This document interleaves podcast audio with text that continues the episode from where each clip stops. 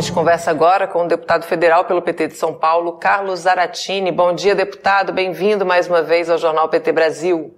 Bom dia, Amanda. Bom dia a todos que estão nos ouvindo. É um prazer sempre falar com vocês.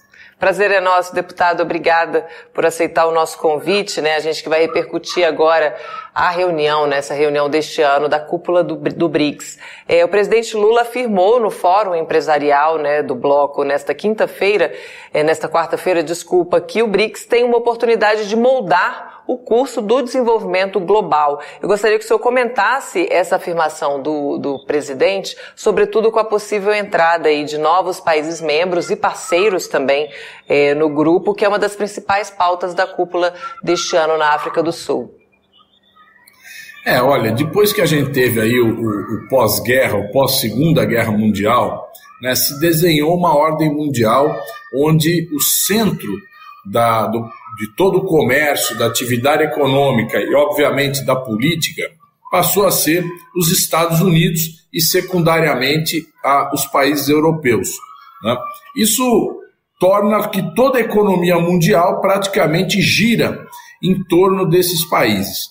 A organização dos BRICS não foi feita, como disse o presidente Lula, para se contrapor ao G7, ao G20, ao, ao conjunto de países que orbita em torno dos Estados Unidos e da comunidade europeia, mas sim para criar um espaço novo, um espaço de desenvolvimento, onde o chamado Sul Global possa se articular e possa se desenvolver combinando suas estratégias. Então veja você, o Brasil, a, a Rússia, a Índia e a China são os, e a África do Sul são os maiores, são, compostos formam um dos maiores mercados do mundo. Agora, somando países como a Arábia Saudita, Irã, isso vai permitir um crescimento ainda maior.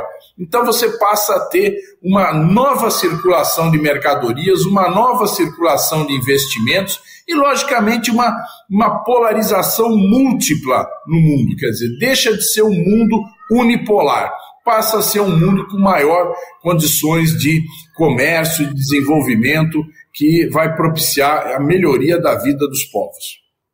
Lula também aproveitou né, a oportunidade para destacar o novo PAC, com investimento aí de 1,7 trilhão de reais em todas as unidades da federação. Como é que o novo programa de aceleração do crescimento pode também atrair investimentos para o Brasil?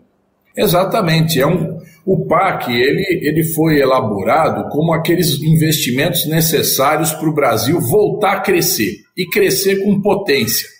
Né? Então, para isso, nós precisamos de capital, nós precisamos de recursos. O orçamento federal, ainda que a gente tenha agora aprovado a nova lei fiscal, uma lei que permite o crescimento das despesas do governo e principalmente dos investimentos, nós ainda temos uma limitação muito grande.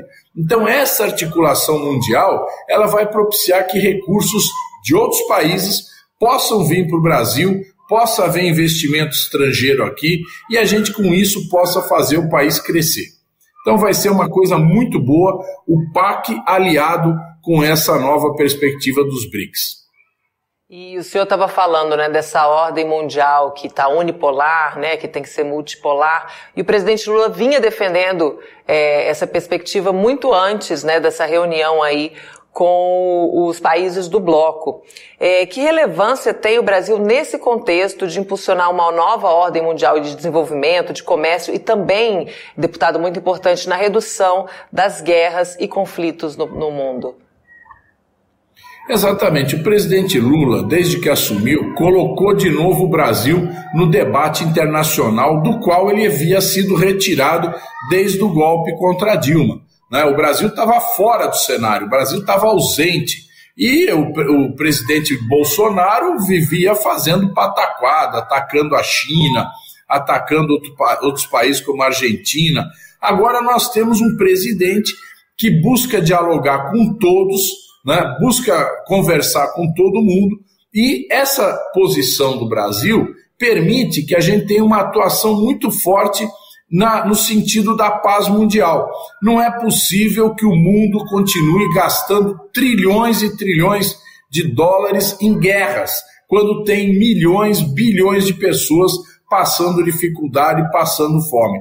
Então o presidente Lula vem pregando isso. E não é só o presidente Lula, é o Papa Francisco, né, é outros líderes mundiais, como o próprio Xi Jinping da China, que pregam a necessidade da paz. Né? Nós precisamos desarmar. Né? Aliás, nós estamos debatendo agora na Câmara um tratado de proibição de armas nucleares. Porque o Brasil, você sabe, assinou o tratado de não proliferação de armas nucleares, ou seja, quem não tem armas nucleares que não tenha, que não possa ter. Agora nós queremos debater um, tratado que, trata, que diz exatamente que quem já tem armas nucleares tem que desarmar suas armas, tem que reduzir seus estoques e, consequentemente, até zerar e a gente passar a deixar de ter essa ameaça de guerra nuclear no mundo. Né? Então, o Brasil atua no sentido da paz mundial e isso propicia o desenvolvimento econômico, social, cultural e político de todos os povos. Deputado, tem uma mensagem aqui do Alberto Quirone, que está acompanhando o nosso jornal. Ele pergunta a importância dessa moeda única do bloco, né, de circulação entre os países do bloco para o comércio exterior. Como é que isso funcionaria? Olha, qual é a vantagem da gente ter uma moeda única? Na, na verdade, não é uma moeda. As pessoas pensam que vai ter um, um dólar do BRICS. Não é isso é um, é um termo de troca, né? é, uma, é uma moeda para o comércio internacional. Então, essa moeda, né, como eu disse, não é um novo dólar, né, ela tem uma, uma possibilidade muito grande de evitar que oscilações internas nos Estados Unidos ou na comunidade europeia possam afetar países que não têm nada a ver com isso. Então, muitas vezes, um problema que acontece nos Estados Unidos não tem nada a ver com o Brasil, prejudica o Brasil. Né? E prejudica o Brasil não só na sua relação com os Estados Unidos, mas também na relação com a China, com a Rússia, com a África do Sul. Então, na medida que a gente tem um termo de troca, né, uma moeda de troca, uma moeda comercial desses países, né, onde a gente tem menos solavanco cambial, a gente possa ter uma condição melhor de negociação, né, de, de valorização dos produtos brasileiros.